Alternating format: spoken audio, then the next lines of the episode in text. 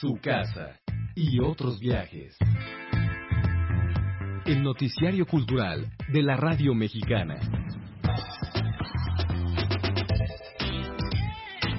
Información, cultura y pensamiento de hoy.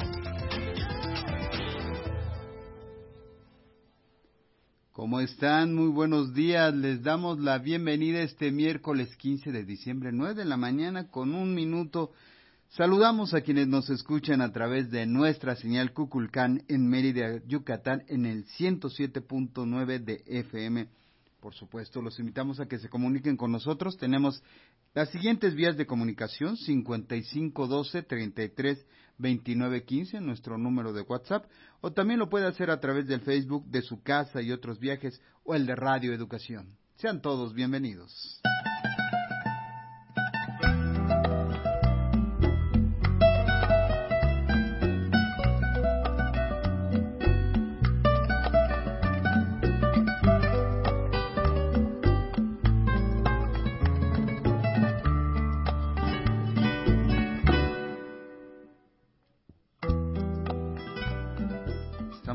Despertando románticos gracias a Wendy porque además hoy es el aniversario luctuoso de María Joaquina de la Portilla Torres, mejor conocida como María Grieber, una compositora mexicana que sin duda marcó no solo el ámbito de la música popular, música para películas, sino también música para concierto, 800 canciones aproximadamente en su haber, muchas clásicas, cuando vuelva a tu lado, eh, te quiero, dijiste, júrame, ¿quién no conoce Júrame? O quienes no hemos cantado Júrame. De esta manera recordamos a María Grieber.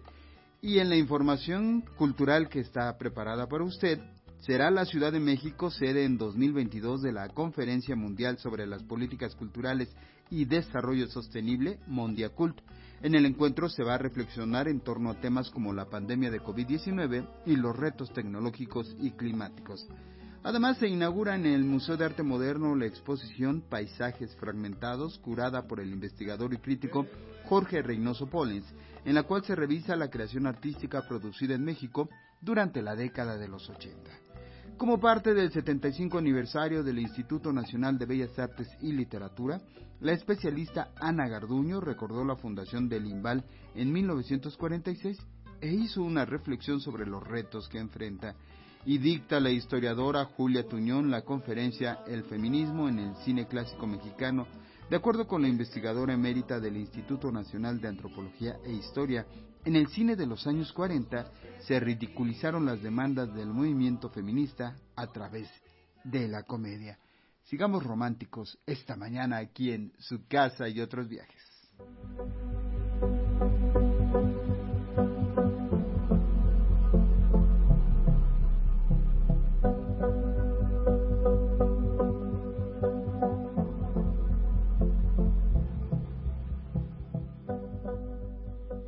Les decíamos, los ministros de Cultura del mundo se reunirán en la Ciudad de México en 2022.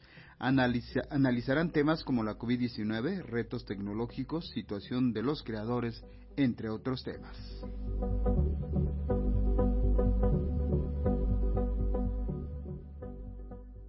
Ciudad de México será la sede de la Conferencia Mundial sobre las Políticas Culturales y Desarrollo Sostenible, Mondiacult, que tendrá lugar entre el 28 y 30 de septiembre del próximo año. Entre los temas que analizarán los ministros de Cultura del mundo se hallan la pandemia de COVID-19, los retos tecnológicos y climáticos y los retos sociales de la vida cultural.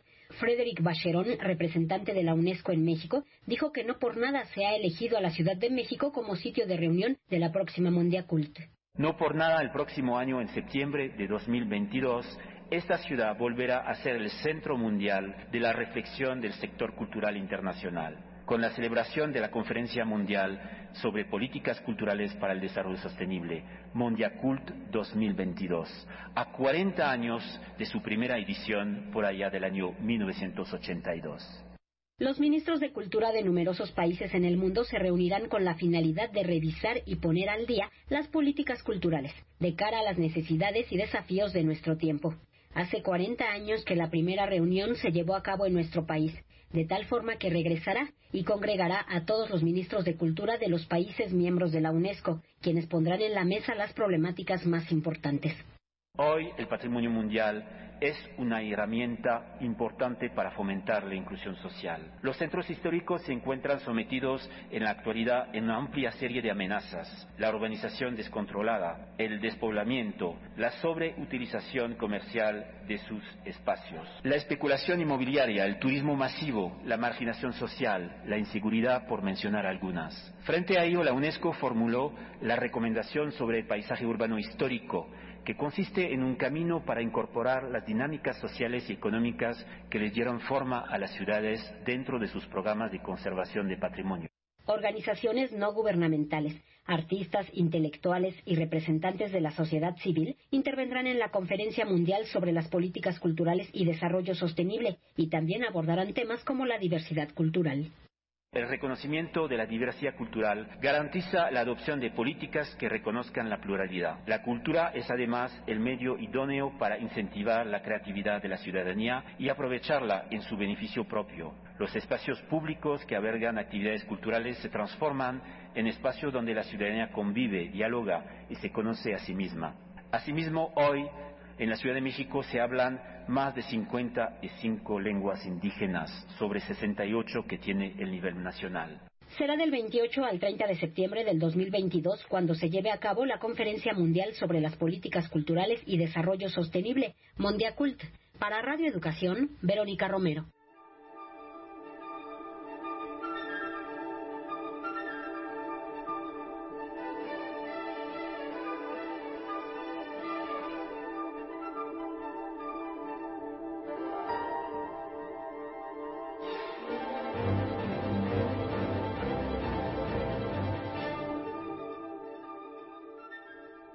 El Museo de Arte Moderno presenta la exposición Paisajes Fragmentados, una revisión del arte en distintos momentos históricos de nuestro país.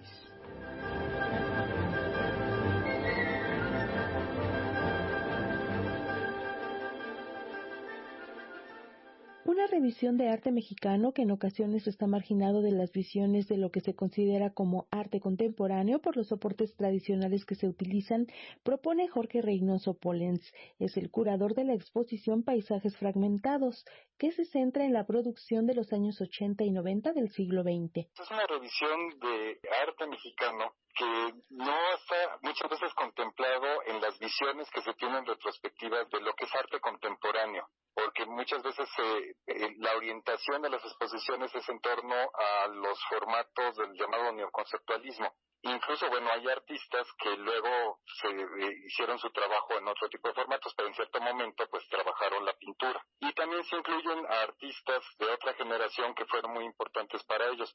Es un momento en donde eh, acaba de pasar un momento importante de, de arte con orientación política, después del movimiento estudiantil del 68 y que estuvo la generación de los grupos, este, el escenario actual que cambia, hay una serie de acontecimientos que van pasando en la década de los 90 que van este, transformando el escenario de los espacios, el tipo de, obras que se exponen y pues que queremos hacer una revisión porque también es parte de la historia del Museo de Arte Moderno. Diversidad de tendencias y temas que retomaron una centena de artistas y que él ordena en cuatro secciones, tales como paisaje, arte y movimientos sociales, cuerpo e identidad, señala en entrevista. Sí, hay un escenario de, fragmentación en, muchos sentidos. La, misma expresión artística que se ve, ellos, eh, por ejemplo, eh, algunos de ellos efectivamente están tomando sus ideas del imaginario de la cultura popular urbana,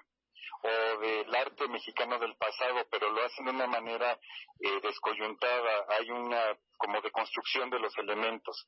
Pero al mismo tiempo, pues sí, hay tal diversidad de expresiones que eh, lo que tienes es un, pues un escenario como de, de, fragmentos que se están orientados, por ejemplo, a la idea del cuerpo, cómo representa el cuerpo, la idea de la identidad, la identidad nacional, la identidad de género, empieza también como la necesidad de decir, bueno, ¿cómo hago un arte con una perspectiva feminista, por ejemplo, ¿no? O un arte homoerótico.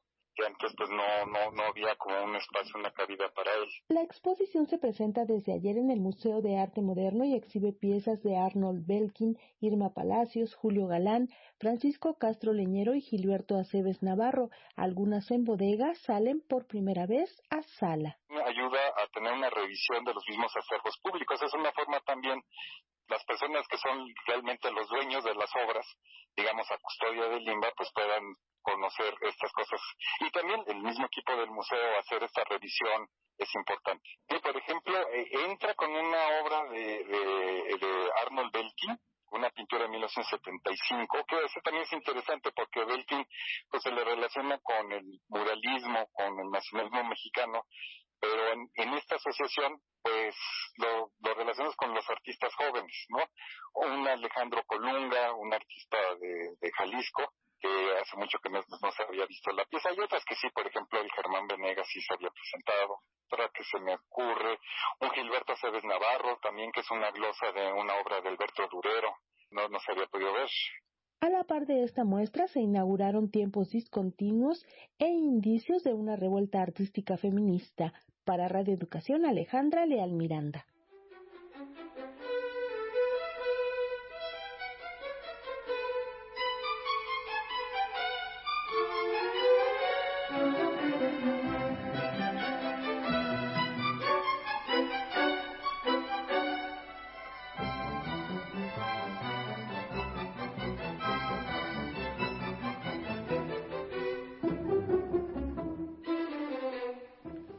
Con nuestra primera entrevista de esta mañana como un tributo a uno de los más reconocidos artistas plásticos a nivel internacional.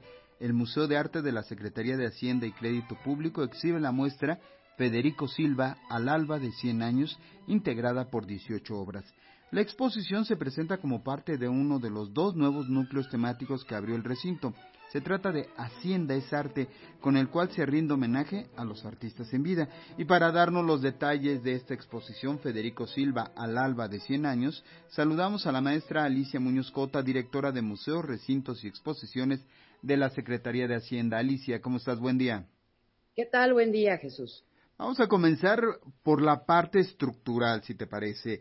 El Museo de Arte de la Secretaría abrió estos dos nuevos núcleos temáticos. ¿En qué consiste? Y sobre todo, Hacienda es arte, Alicia. Sí, claro que sí. Bueno, ya este, son seis núcleos en total. Eh, llevamos presentados tres. El primero que presentamos fue Hacienda es Memoria, en donde se rinde homenaje póstumo a todos esos artistas que, ya no están con nosotros en este plano terrenal, pero que con su arte han dejado profunda presencia eh, también dentro del, patrimonio artístico de México. ese, núcleo se presentó eh, abriendo la exposición de Rafael Coronel a Melancolía del Ser.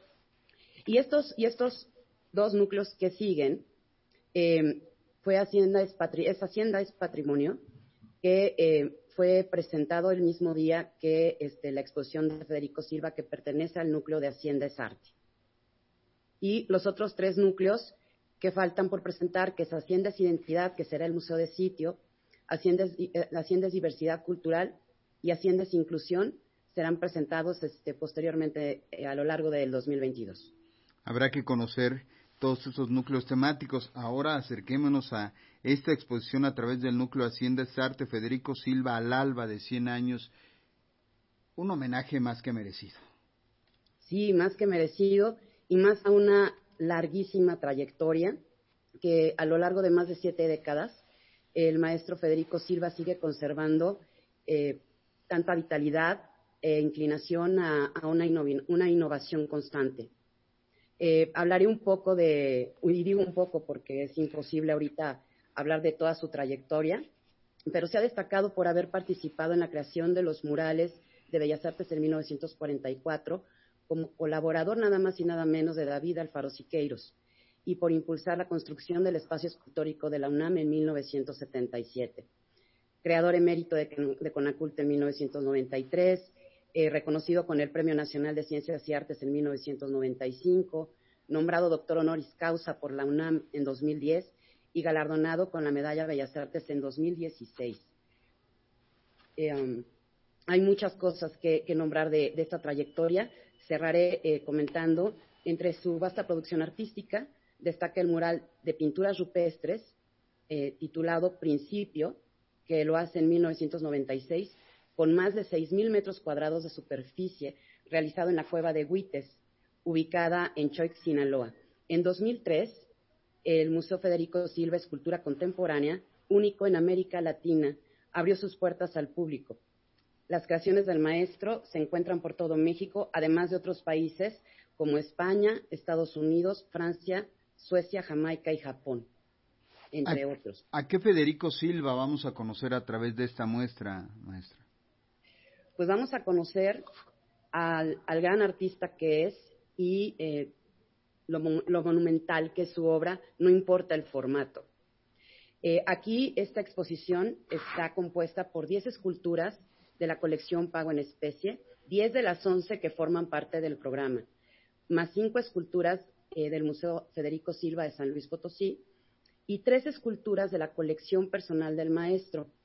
Con, eh, me gustaría eh, marcar un acento en esto.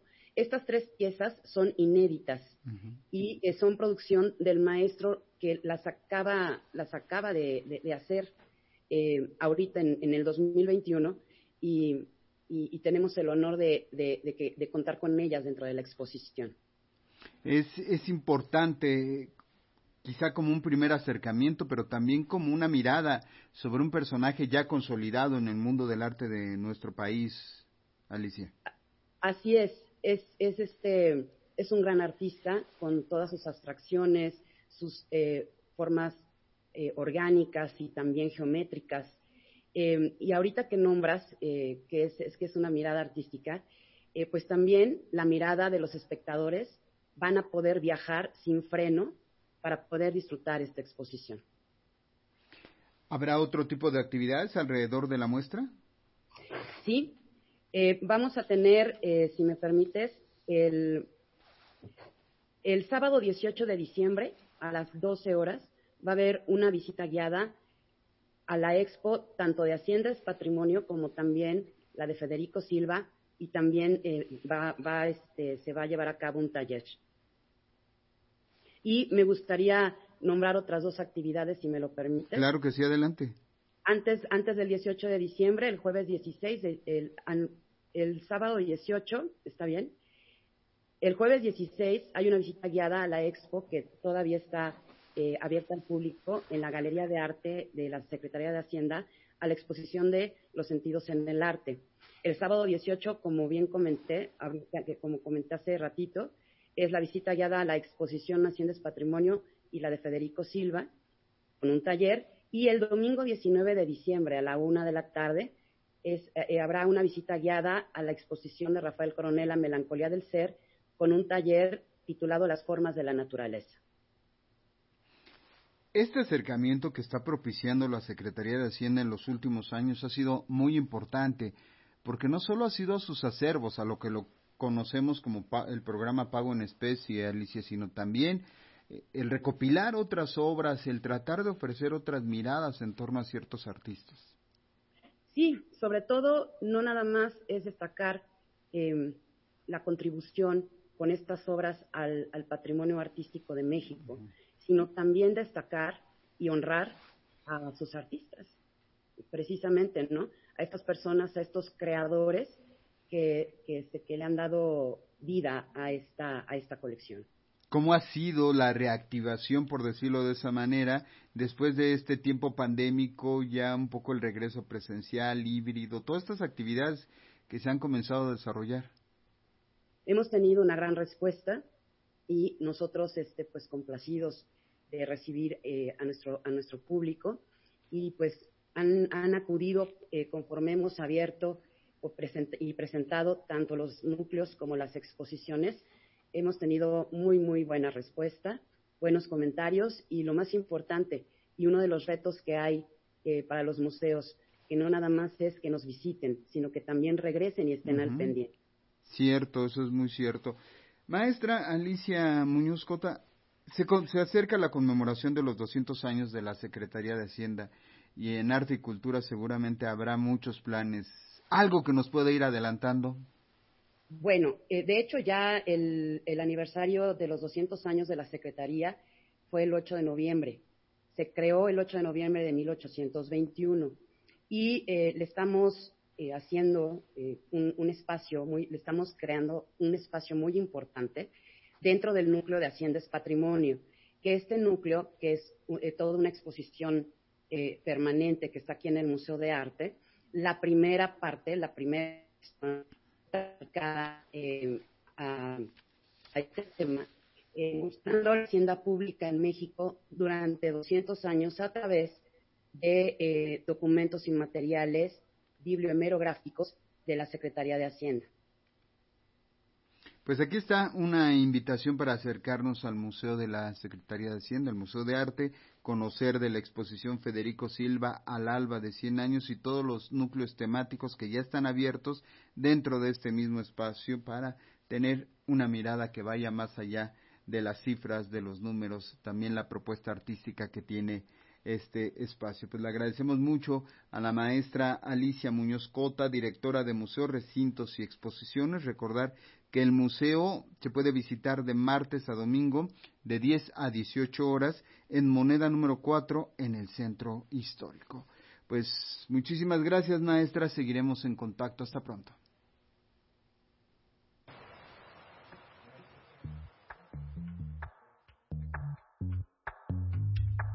Yucatán en la frecuencia cultural. Su casa y otros viajes.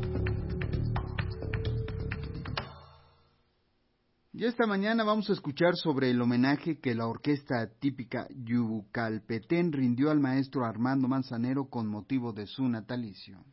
Hola, ¿qué tal? Les saluda desde Señal Cuculcán 107.9 FM desde Mérida, Yucatán, Ana R. Salinas para Radio Educación. La Orquesta Típica Yucalpetén, máxima institución musical del estado de Yucatán, ofreció un magno concierto para celebrar el natalicio de Armando Manzanero, uno de los más grandes compositores yucatecos cuyo legado sigue vigente para las nuevas generaciones de talentos. La titular de la Secretaría de la Cultura y las Artes, Loreto Villanueva Trujillo, acudió a esta ceremonia y comentó sobre la gran trayectoria y aportación musical del maestro Armando Manzanero. Armando Manzanero es el yucateco más universal, siempre comprometido con poner en alto el nombre de nuestro Estado, no solo a través de su talento, sino también a través de su generosidad. En este esfuerzo de honrar a Armando Manzanero, agradezco al maestro Luis Pérez Sabido, presidente emérito de la Sociedad Artística Ricardo Palmerín, por la generosidad de ser el director artístico de este homenaje, que es un amplio reconocimiento a quien fuera un compositor, cantante, músico y productor, pero especialmente un amigo. En el espectáculo, con dirección artística y conducción del investigador musical Luis Pérez Sabido, se entonaron los temas Contigo aprendí, Somos novios, Paso a Pasito, por Mari Carmen Pérez, Adoro y No, en la voz de Alfredo Bolio, Esta tarde vi llover con Beatriz Cervera, Hoy te quiero con Javier Alcalá y un popurrí con los juglares. Enrique Martín Briceño, presidente de la Sociedad Artística Ricardo Palmerín, comentó sobre el historial del homenajeado dentro de la orquesta típica yucalpetén. Es bien conocido, Manzanero solía recordarlo en sus conciertos, el hecho de que su padre, el trovador Santiago, fue integrante de la típica Yucalpetén y que el niño Armando escuchó a esta orquesta y a los conjuntos en los que su progenitor tocaba.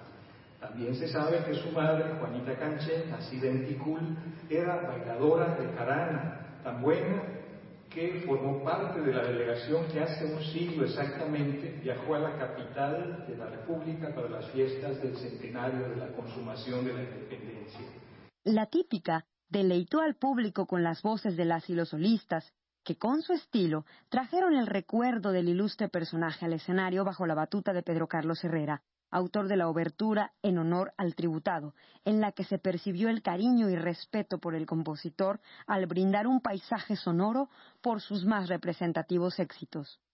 Para Radio Educación, desde Señal Cuculcán, informó Ana R. Salinas.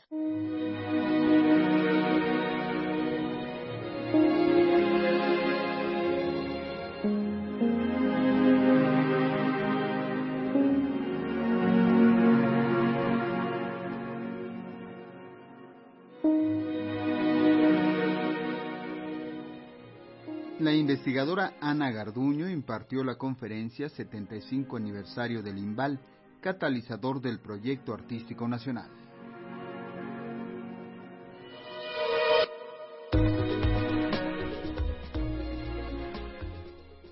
La complejidad del trabajo de varias décadas para construir un instituto dedicado a la cultura es lo que investiga Ana Garduño, la historiadora de arte por la Universidad Nacional Autónoma de México. Ana Garduño dictó la charla 75 aniversario del Instituto Nacional de Bellas Artes y Literatura, catalizador del proyecto artístico nacional.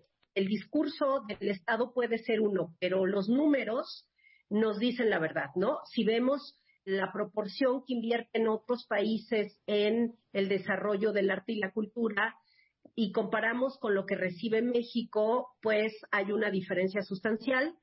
Y lo que esperamos es que haya una revisión y un nuevo pacto entre los gestores culturales especializados, profesionales con trayectoria que conocen a fondo las problemáticas de su territorio de, de acción con la élite política y con la sociedad civil que ahora, gracias al desarrollo, eh, digamos, de las organizaciones comunitarias en México, ya la sociedad civil es un factor importante a tomar en cuenta para el desarrollo de las instituciones culturales en México. Digamos que cuando se fundó el INBA, lo que no estaba presente era la sociedad civil. Para Radio Educación, Alejandra Leal Miranda.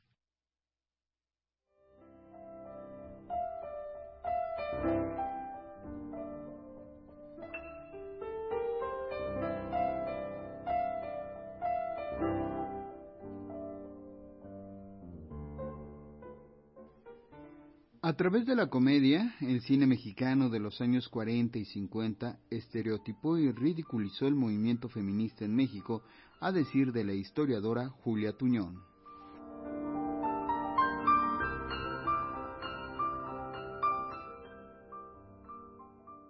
El feminismo prevaleciente en la primera mitad del siglo XX fue objeto de estereotipos y ridiculizaciones a través del retrato que de él hizo el cine mexicano de los años 40 y que lo presentó a través de una analogía con el fascismo, señaló la historiadora Julia Tuñón al dictar la conferencia El feminismo en el cine clásico mexicano. Este feminismo de los años 40 se aborda desde la comedia. No estoy hablando de las películas de María Félix, que sería una feminista silvestre. No, estoy hablando de las películas que tocan el feminismo como movimiento organizado. Por supuesto, se estereotipan y ridiculizan las demandas femeninas, de tal manera que se conjura el mensaje que puedan mandar. ¿Y cuál es la analogía que se hace para ridiculizar? El fascismo que es todavía muy presente. Es decir, estas mujeres actúan de una manera impositiva, imponiendo una serie de posibilidades. Arriba las mujeres de Carlos Orellana, La Liga de las Muchachas de Fernando Cortés, Escuela para Casadas de Miguel Zacarías y Club de Señoritas de Gilberto Martínez Solares fueron algunos filmes que llevaron el tema del feminismo a la pantalla grande de la mano de actrices como Elsa Aguirre, Miroslava, Consuelo Guerrero de Luna, Isabelita Blanche, Keta Labat, Fanny Kaufman y Ninon Sevilla. A decir de la investigadora emérita de Lina y autora de los libros Mujeres de Luz y Sombra en el Cine Mexicano, La construcción de una imagen y Los rostros de un mito, personajes femeninos en el cine de Emilio Fernández, las cuatro cintas dan cuenta del estado que guardaba el feminismo en los años 40 y 50 en el país, cuando su banalización a través de la comedia impidió que éste lograra transgredir o transformar la realidad.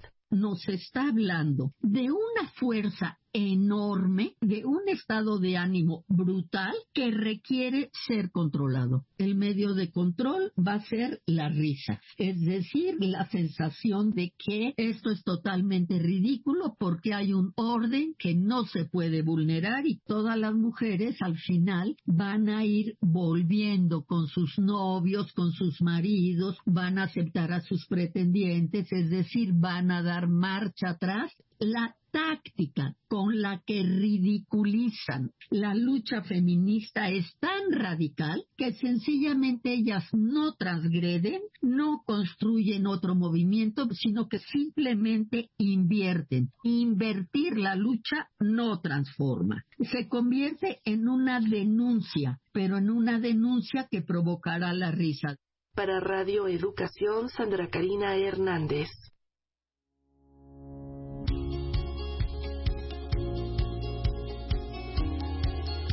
Tiempo de la UAM. En Radio Educación. 9 de la mañana, 30 minutos. ¿Le ha pasado que está en apuros porque su mascota está mal y no hay un veterinario de confianza? Hace unos días, la unidad Xochimilco de la Universidad Autónoma Metropolitana inauguró un hospital veterinario en sus instalaciones que ofrecerá consulta externa para perros y gatos, además de ser un centro para la enseñanza de alumnos de licenciatura y posgrado. Para darnos los detalles de este hospital, saludamos con mucho gusto a Artemisa James Romero, profesora del Departamento de Producción Agrícola y Animal de la Unidad Xochimilco. Artemisa, ¿cómo estás? Muy buen día. Hola, buenos días, Jesús. Muy bien. ¿Tú cómo te encuentras? Bien, aquí interesadísimo en este tema porque, sin duda, una de las cosas que se hacen urgentes es contar con espacios urgentes para atender a, a nuestros, a los animales, ¿no? Sí, efectivamente, eh, se necesitan espacios para proporcionar eh, atención de calidad y obviamente estos espacios, considerando que va a estar dentro de la universidad, nos permitirán también apoyar el aprendizaje de los alumnos y eh, enseñarles que ante todo pues se tiene que prever esta atención médica y además a garantizar el bienestar de nuestros animales de compañía. En ese contexto se da la creación de este hospital veterinario en la UAM Xochimilco, Artemisa. Así es.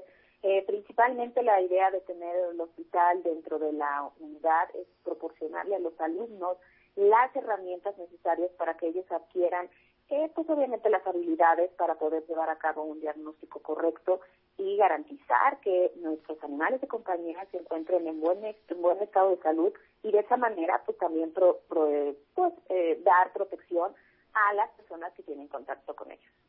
¿Qué apoyos tuvieron para poder desarrollar este proyecto? ¿Ha sido difícil? ¿Cómo, cómo, lo visualizas?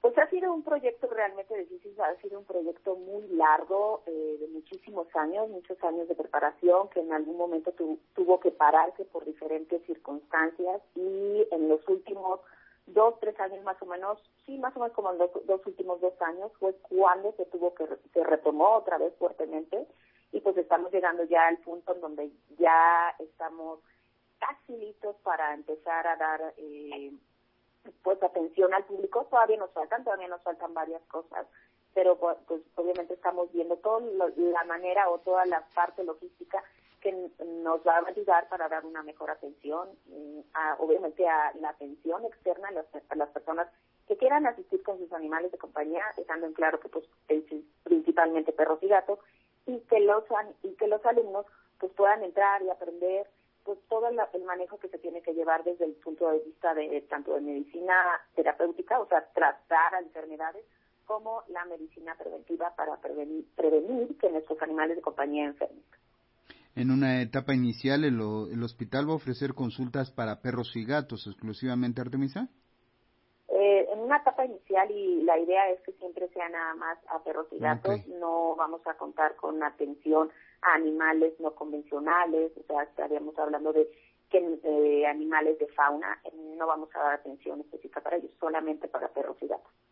Solamente consultas en este primer momento. En este primer momento, esta primera etapa, sí nada más van a ser consultas y posteriormente ya conforme vayamos creciendo ya vamos vamos a empezar a atender urgencias y algunos procedimientos quirúrgicos. Ahorita en esta primera etapa también se está planeando de manera inicial, tal vez no, pero posterior ya también empezar a hacer eh, manejo de cirugía, sobre todo esterilizaciones, que sabemos que es un punto muy importante, controlar la sobrepoblación, que pues es un problema importante a nivel de nacional. Artemisa, uno de los objetivos que debiera tener todo centro educativo es su vinculación con la comunidad. Para Xochimilco, para la unidad Xochimilco de la UAM, esto resulta fundamental a través de todas sus áreas. Así es. En este caso, el hospital, pues obviamente va a tener esta vinculación con las personas que quieran llevar a sus perros y sus gatos para atención, para que obviamente podamos darles eh, o garantizarles que van a estar sanos, ¿no? Pero también no solamente es eh, que ellos lo lleven, sino que también eh, queremos fomentar educación. Educación en cuanto al, a la protección de los animales, al control reproductivo, a que se mantenga una salud constante para que de esa manera, reitero, podamos mantener también la salud pública, que es fundamental como parte del trabajo de nosotros los veterinarios. ¿Qué tanto interés hay en la actualidad? ¿Cómo lo percibes, Artemisa, sobre este, esta especialidad, este trabajo como médico veterinario? En cuanto a la medicina de pequeñas especies, o sea, de perros y gatos, hay muchísimo interés. Cada día antes, bueno, hace muchos años atrás, claro que era importante esta área de la medicina, pero las personas no ponían tanto interés en garantizar la salud de sus animales de compañía. Actualmente estamos hablando que el perro y el gato forman parte de la familia. También las otras especies, hablando de aves, hurones y de otras especies, pero en particular perros y gatos ya no es nada más el tener el perro o el gato como para que me acompañe. Es un parte del núcleo familiar y obviamente tiene muchísimo interés y cada día va creciendo más los conocimientos que tenemos para poder eh, garantizar la salud de estos animales de compañía. Con ello el cuidado, su protección, digamos de esa manera, ha crecido en los últimos años. Sí, ha crecido de manera exponencial, es muy importante. Incluso se han hecho cambios ya de leyes para garantizar que no haya maltrato animal y que podamos tenerlos en buen estado. Al fin y al cabo son nuestros animales de compañía y muchos de ellos participan no solamente como compañeros, sino que incluso participan en actividades, por ejemplo, de rescate, eh, ayudan a personas que estén en etapa, que tengan algún problema como convulsiones, avisan ante eso, entonces forman parte también, no solo como compañeros, sino como ayudantes para personas que tengan características o tengan algunos problemas muy específicos. ¿En dónde se encuentra el hospital? ¿Cómo, cómo puede participar la gente? ¿Cómo puede acercarse la gente, Artemisa? el hospital se encuentra en la unidad eh, Xochimilco, está en el edificio WB, en la parte baja, en la planta baja, y en cuanto nosotros pues, ya tengamos atención abierta, porque ella aclara que todavía no abrimos, estamos próximos, pero todavía faltan algunos meses. Por lo que comentaba, todavía faltan algunas cosas de logística que tenemos que solucionar y después de eso ya podrán, eh, en cuanto ya demos el aviso, podrán acceder y tendrán que ingresar a la unidad de crecimiento y ahí se les podrá atender una vez y ya abramos oficialmente la puerta. ¿Esto estaremos, ya tendrán una fecha aproximada? Mm, todavía no tenemos una fecha aproximada, pero todavía faltan algunos meses. No no es próximo, estaremos hablando del próximo año, pero todavía no te, no te podría decir ahorita si ya tenemos una fecha próxima. Perfecto, pues Artemisa James Romero, profesora del Departamento de Producción Agrícola y Animal de la Unidad Xochimilco de la UAM, hablándonos acerca de este hospital veterinario que, como bien escuchamos, va a instalarse dentro de las instalaciones, válgame la redundancia, de este espacio educativo. Muchas gracias, Artemisa. No, al contrario, sí, muchas gracias por el espacio. Y seguiremos atentos ya cuando se inaugure y esté en funcionamiento para que nos sigas platicando al respecto. Claro que sí. Hasta pronto, buen día. Hasta luego, buenos días.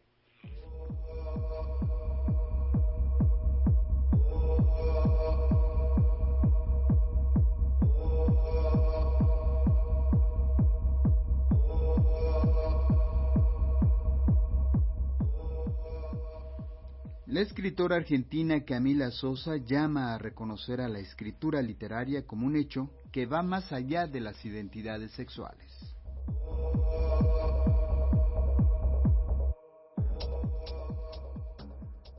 Camila Sosa Villada obtuvo en el 2020 el premio Sor Juana de la Fil Guadalajara por su novela Las Malas, pero su esfuerzo a lo largo de este 2021 ya no solo ha sido mantener su escritura, sino propiciar un acercamiento que vaya más allá de su identidad de género, convencida de que la literatura ofrece herramientas de sanación para todos, no solo para unos cuantos. Hay una frase de Toni Morrison, ella es eh, eh, que ella dice algo así como, bueno, no, no hay tiempo para la conmiseración, no hay tiempo para la, autoindulgencia, no hay tiempo para eh, el llanto. Escribimos, hablamos, hacemos lenguaje y así es como se sanan las civilizaciones. hablaba con una amiga hace poco y ella me decía, bueno, que le había dado un ataque de pánico. Yo le decía, ¿sabes cómo se cura eso? Hablando. Y yo creo que el hecho de hacer lenguaje, independientemente de si se escribe o no, es la única manera de poder sanar algunas de las cosas que están tan enfermas. Y lo más importante de la lucha, si acaso se le debe llamar de esa manera en palabras de la escritora argentina, es ir en contra de lo que la sociedad en general ha menospreciado históricamente, sus aportaciones y sus necesidades como su capacidad para hablar, las invenciones del lenguaje nacidas del colectivo, en especial de las y los travestis, a quienes se ha denigrado casi siempre. Yo vengo de una familia de mujeres muy charlatanas, además, que les gustaba mucho la plática y se pasaban todas las siestas cuando los maridos iban a dormir. Eh, mis tías se quedaban en la cocina tomando mate y hablando entre ellas y chismeando y además en este tono, compartiendo secretos y hablando mal de otras y de otros. Entonces yo digo, bueno, algo de eso se ha perdido en parte también por la irrupción de la tecnología que pareciera que nos pone más en contacto, pero resume los caracteres, resume las palabras en emoticones, en abreviaciones, etcétera. Si bien su relación con la creación artística se inició en el teatro y en el cine, en los últimos años ha dedicado buena parte de su tiempo a la literatura, en especial a la que le emociona y emociona al lector, a decir de Camila Sosa quien más allá del éxito conseguido hasta el momento no se piensa como un referente de nada, sino más bien como un ser humano más que halló en la escritura, otra forma de la conversación. Yo no quiero ser eh, activista, ni militante, ni referente de absolutamente nada, porque soy una persona muy disoluta, primero y principal, y luego porque soy una persona mm, muy falible, ¿sabes?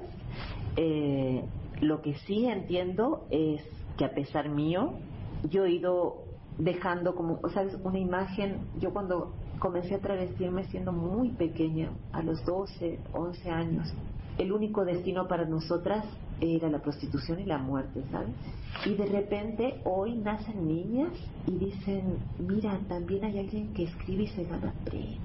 Autora de títulos como La novia de Sandro o El viaje inútil, las Malas supuso la consagración de la escritora argentina, quien en marzo próximo publicará un volumen de cuentos. Para Radio Educación, Jesús Alejo Santiago.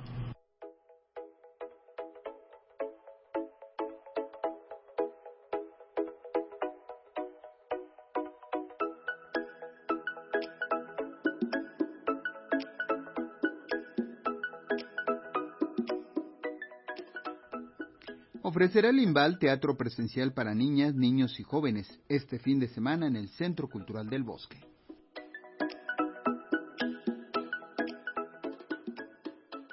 El Instituto Nacional de Bellas Artes y Literatura ofrecerá este fin de semana de manera presencial cuatro obras de teatro para niñas, niños y jóvenes. Se trata de las futbolistas, bioluminiscencia, Yaya quiere jugar fútbol y bolita por favor, en el foro alternativo del Centro Cultural del Bosque. Valentina Sierra es la autora de Bolita por favor, una obra en la que cuatro niñas deciden salvar el parque de béisbol que es clausurado para hacer un centro comercial son cuatro niñas, se organizan y organizan a su comunidad para levantar la voz. Se hacen escuchar por medio de actos de desobediencia civil pacífica que son muy divertidos, como no ponerse los zapatos, eh, como hacer ruido, tardarse un poco en las tareas de, los, de las mamás y de los papás y entonces hacen que pues las volteen a ver y hacen toda una manifestación y luchan por un derecho fundamental, el derecho al juego, al espacio público sobre todo, sí, que no, no se convierta este espacio público, su campo de béisbol no se convierta en un centro comercial, que es como de lo que nos estamos rodeando en la ciudad todo el tiempo. Las futbolistas de Mauricio Carrillo es la obra que se presenta este sábado a las 12.30 horas. En ella, tres heroínas defenderán con un partido el despojo de los recursos naturales que ha padecido su pueblo. Bioluminiscencia es una obra que aborda un tema como la trata de personas. En Bolita, por favor, las niñas son capaces de organizarse y levantar la voz para salvar su parque. Por eso creo que es un tema que ahorita a las niñas y a los niños pues los tiene muy interesados porque son cuatro niñas que se quedan sin su campo de béisbol, no pueden salir y viven en un edificio en el que tienen que pues respetar las reglas de convivencia, no pueden jugar, no pueden gritar, no pueden correr y es un poco lo que vivimos este año y medio por lo menos con las niñas y las niños y los niños encerrados. Entonces es algo con lo que se identifican muy fácil. Yaya quiere jugar el fútbol de Camila Villegas es una trama donde una niña sueña con jugar este deporte y entrar al equipo de su hermano. Cuando lo logra se desata una verdadera rivalidad. Todas las obras, incluida Bolita por favor, hablan a las niñas, niños y jóvenes de los temas que les importan exactamente igual o más importante hacerlo para niñas y niños que para adultos, ¿no? Tenemos ese mismo derecho. Cuando escribo, como que no escribo pensando en hablarle a las niñas y los niños o a un público determinado, sino que pues escribo pensando en incluir, en incluirlos. Es decir, que cuando pues ves una obra en cartelera mía para público joven, pues las, las mamás y los papás, por supuesto que se van a llevar un momento muy agradable y un discurso para ellas y ellos también. Es decir, que están incluidos, ¿no? Y yo creo que estos temas mm, se tienen que tocar desde la infancia. Esta defensa de los derechos, ¿no? Esta, es la manifestación social como un derecho también, creo que es algo que se tiene que tratar desde la infancia. Las futbolistas Bioluminiscencia, Yaya quiere jugar fútbol y Bolita, por favor, se presentan este sábado y domingo a las 12.30 y 17 horas en el foro alternativo del Centro Cultural del Bosque, atrás del Auditorio Nacional. Para Radio Educación, Verónica Romero.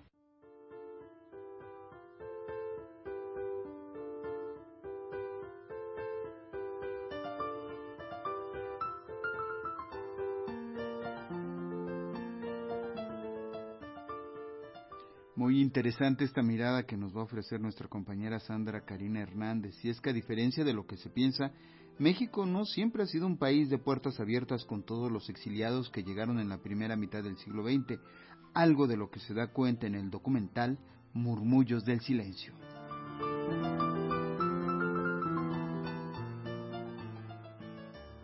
Aunque México abrió sus puertas en los años 30 para los exiliados españoles, no hizo lo mismo con otros pueblos como el judío, que huía del Holocausto y la Segunda Guerra Mundial, algo de lo que se da cuenta en el documental Murmullos del Silencio, dirigido por Aaron Cohen. Yo creía, cuando empecé el documental, que México era un país de puertas abiertas y cuando empezamos a ver cómo llegaron los sobrevivientes a México y hicimos las entrevistas con historiadoras, nos dijeron no, fíjate que México para los judíos fue un país de puertas cerradas. Había una ley secreta de 1934 la cual prohibía la entrada a los judíos específicamente, a los chinos, a los judíos. Realmente de 1933 a 1945 solamente lograron entrar a México 2.000 judíos que venían huyendo del holocausto. Y los que llegaron después es solamente porque tenían familiares aquí. Los que no tenían familiares era negada la visa y tuvieron que irse a buscar refugio a otros países.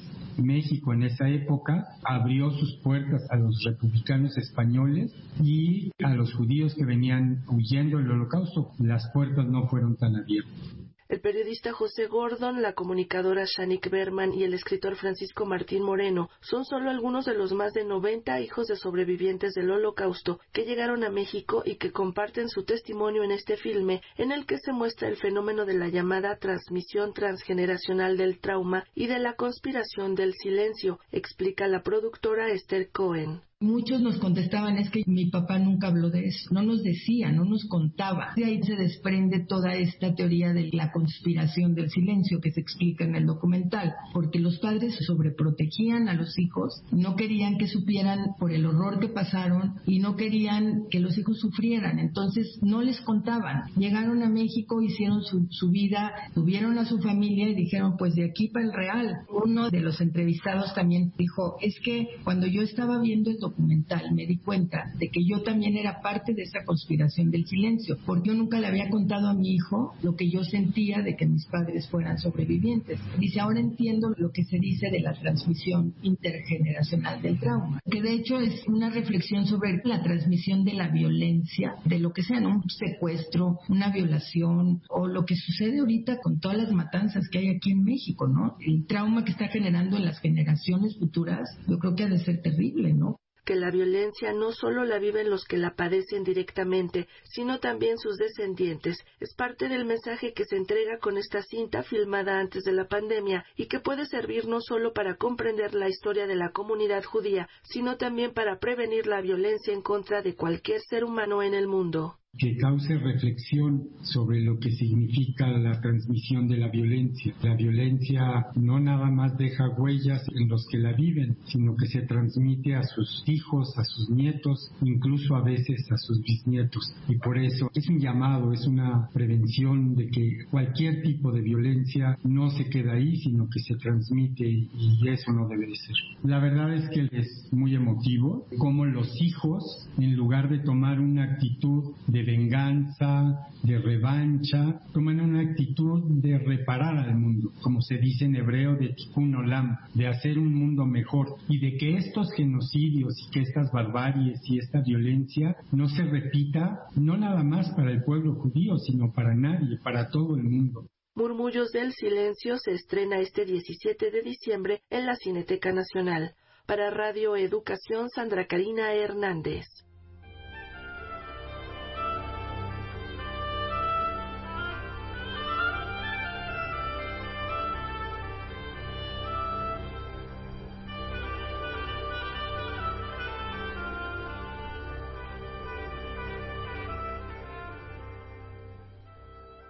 Con una hermosa bóveda celeste en el escenario en, la que destaca la magia y el brillo de las estrellas, se va a presentar este fin de semana el montaje operístico Amal y los visitantes nocturnos, con música y libreto del compositor italiano Giancarlo Menotti y la, y la, dirección escénica del maestro César Piña.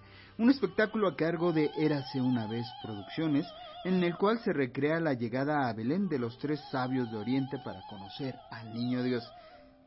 Pero para conocer los detalles también de esta propuesta, vámonos directo con el maestro César Piña, que nos cuente de qué se trata, cómo, cómo vamos a conocer a estos tres reyes magos a partir de esta puesta. Maestro, ¿cómo está? Buen día. Buen día, ¿cómo están? ¿Cómo estás, Jesús? Bien, con el gusto de saludarlo para conocer a Mal y los visitantes nocturnos. Se ha hablado y se han hecho muchas versiones de estas historias, pero siempre hay algo nuevo que contar, maestro.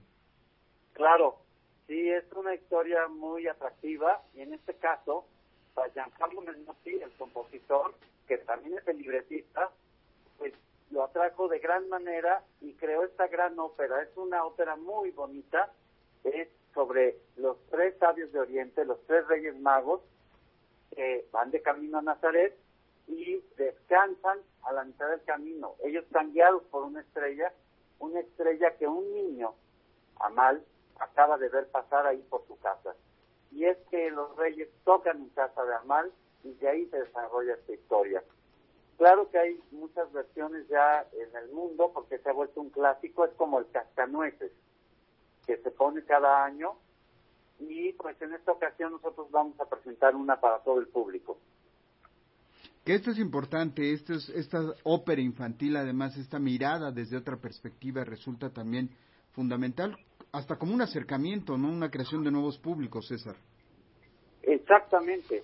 Ese es el, objetivo, que sea la creación de nuevos públicos y que tengamos el acercamiento de las familias este, a la ópera. Que, sepan que la ópera es algo divertido, algo entretenido. Y esta no es la excepción. La ópera de Amal y los visitantes nocturnos está llena de, pues, de momentos muy emotivos, muy espirituales, pero también de momentos muy, muy simpáticos, muy chistosos, muy atractivos para que tanto chicos y grandes la puedan disfrutar. Las niñas y los niños van a poder disfrutar de este espectáculo. Que eso es también fundamental porque se rescatan tradiciones, se les da una nueva entrada, una nueva mirada y además con un elenco siempre importante. ¿Quiénes van a participar en esta obra, César? Pues bueno, tenemos la participación. Primero, la música está interpretada por un pianista. El pianista es el maestro Michel Casa. Y el elenco está integrado por eh, Ana Luisa Méndez, quien hace a la mamá. El niño Amal lo canta Rodrigo Luna, que es un niño soprano, un niño cantante de ópera. Y los tres Reyes Magos son Melchor lo hace Jesús Corona y Gaspar lo hace Vladimir Rueda y este y Baltasar Pablo Gabriel Quesada. Es un elenco muy sólido, con voces muy buenas y pues van a poder disfrutar de la música de Giancarlo Menotti. Se rescatan tradiciones, pero además también se presenta las tecnologías. Esto es, se actualiza todo un discurso, maestro. Esta tradición que está tan arraigada en México y que es tan bella, ¿quién no recuerda la, pues, la ilusión de que llegan los Reyes Magos en esta noche del 5 de enero, pues eso es para todos los niños y para todas las familias, pues una tradición muy bella. Y esta ópera fomenta y cimenta muy bien este aspecto. Pues Amal y los visitantes nocturnos tendrá dos únicas funciones. ¿Por qué solo dos, maestro? Hay que buscar espacios. exacto, exacto, exacto. Sí, pues es que sería para hacer pues una temporada un poco más larga, incluso extendernos para enero. Digo, ahorita en diciembre cae muy bien un tema navideño de esta manera, pero pues sí, solo tenemos dos presentaciones este fin de semana.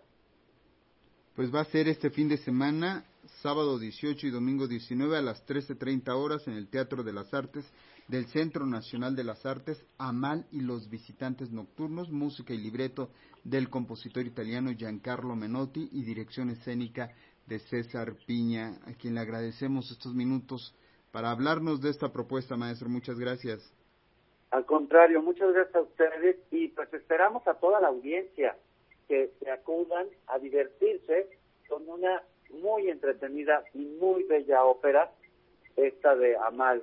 Y pues digámoslo así, los visitantes nocturnos que corren una aventura con Amal en una experiencia que es fantástica, mágica para los niños y en la que también se recurre a la tecnología para completar toda esta experiencia. Pues muchas gracias, maestro César Piña.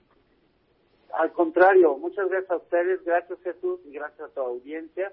Y ahí los esperamos este fin de semana. Centro Nacional de las Artes, el Teatro de las Artes del Centro Nacional de las Artes, Río Churbusco y Tlalpan, en la colonia Country Club. Maestro, hasta pronto, buen día. Hasta pronto, muchas gracias.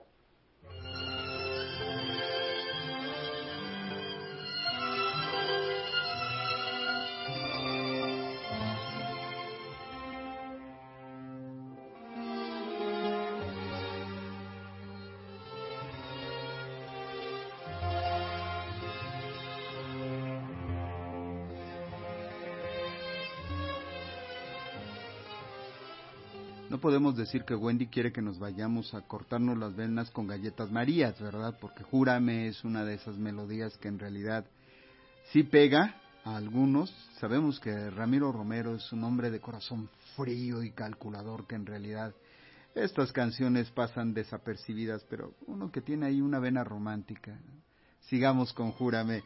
Pues muchas gracias a todos los que nos acompañaron esta mañana y nos escribieron, Griselda Jiménez, Odilce Fortuna, Mireya Elisa Vega, Eduardo Aguirre, Juan Ernesto Guerrero Mancera, Benjamín Anaya, Constanza Maldonado, Lourdes Barrera, también a Jesús Juárez Flores, Gerardo López Cruz, Emma Reyes, Oti Ibarra, gracias por acompañarnos y también a todos los demás que nos acompañaron esta mañana de miércoles 15 de diciembre. Ya estamos a mitad de mes, nos quedan ya dos semanitas y concluimos este 2021 Espero que no haya sido tan complejo para muchos de nosotros que sabemos que en realidad sí ha sido difícil para bastante, bastantes, bastante gente, no solo en México, sino en muchas otras partes del mundo. En la elaboración de este espacio cultural, su casa y otros viajes en la redacción participamos Claudia Guzmán, Marimar Dávila y Rosa Moreno, en Pro Tools, Gregorio Sánchez, operador en cabina, el hombre de corazón frío, Ramiro Romero, coordinación informativa, musicalización y realización a cargo de Wendy Ábalos, quien es la romántica, porque es la que nos puso estas canciones para recordar a María Griver. A cargo del Departamento de Información Cultural, Gladys Peña y en los micrófonos lo acompañó esta mañana Jesús Alejo Santiago. Recuerde, tenemos una cita aquí en punto de las nueve de la mañana. Hasta entonces.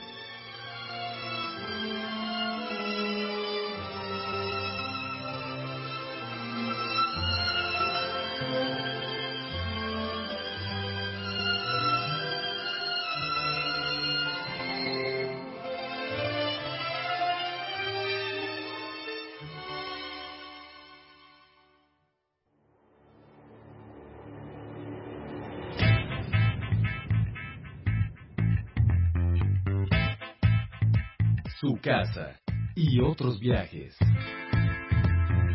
El noticiario cultural de la radio mexicana.